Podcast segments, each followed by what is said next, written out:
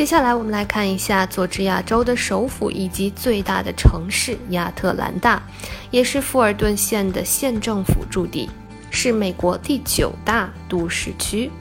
作为一个铁路枢纽，亚特兰大的发展始于19世纪早期，在南北战争时被摧毁，但在当选为州府后迅速重建。20世纪，它是美国民权运动的中心，并举办了1996年亚特兰大百周年奥运会。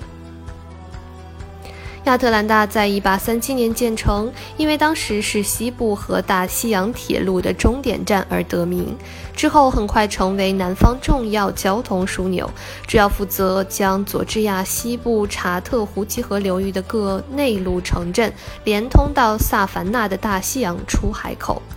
美国内战期间为美利坚联盟国的重要城市。1864年在此与合众国希尔曼军团进行长达一年的围城战，南军战败后全市几乎全毁，但在重建时期快速恢复。20世纪人口在佐治亚州首府迁入后快速增加，除非裔美国人外，亚裔与西班牙语裔美国人也大量的迁入。亚特兰大属典型的副热带湿润气候，四季分明，气温变化相对和缓，全年降水分配均匀，代表美国东南部内陆地区的气候。主要的景点有可口可乐世界、乔治亚水族馆、玛格丽特米切尔之家、石山公园以及 CNN 电视中心。